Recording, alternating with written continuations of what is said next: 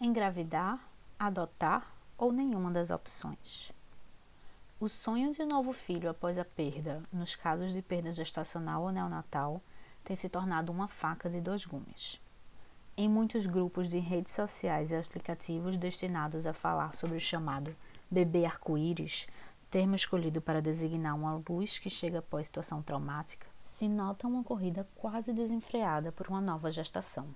Geralmente, isso revela uma busca por uma espécie de cura, inconscientemente difundindo a ideia de que o novo filho substituirá o anterior ou aliviará a dor da perda.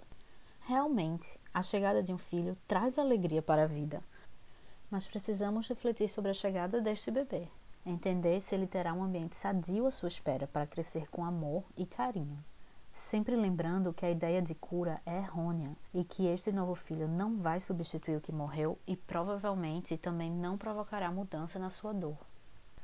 Além disso, muitas mães não querem ou ainda não podem ter outros filhos por questões biológicas.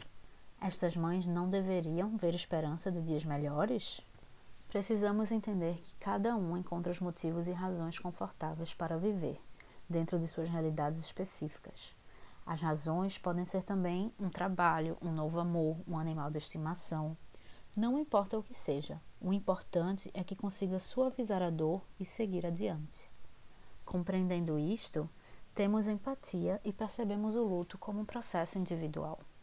Portanto, a decisão de ter ou não outros filhos caberá apenas a você e ao seu companheiro ou companheira no momento que julgarem oportuno.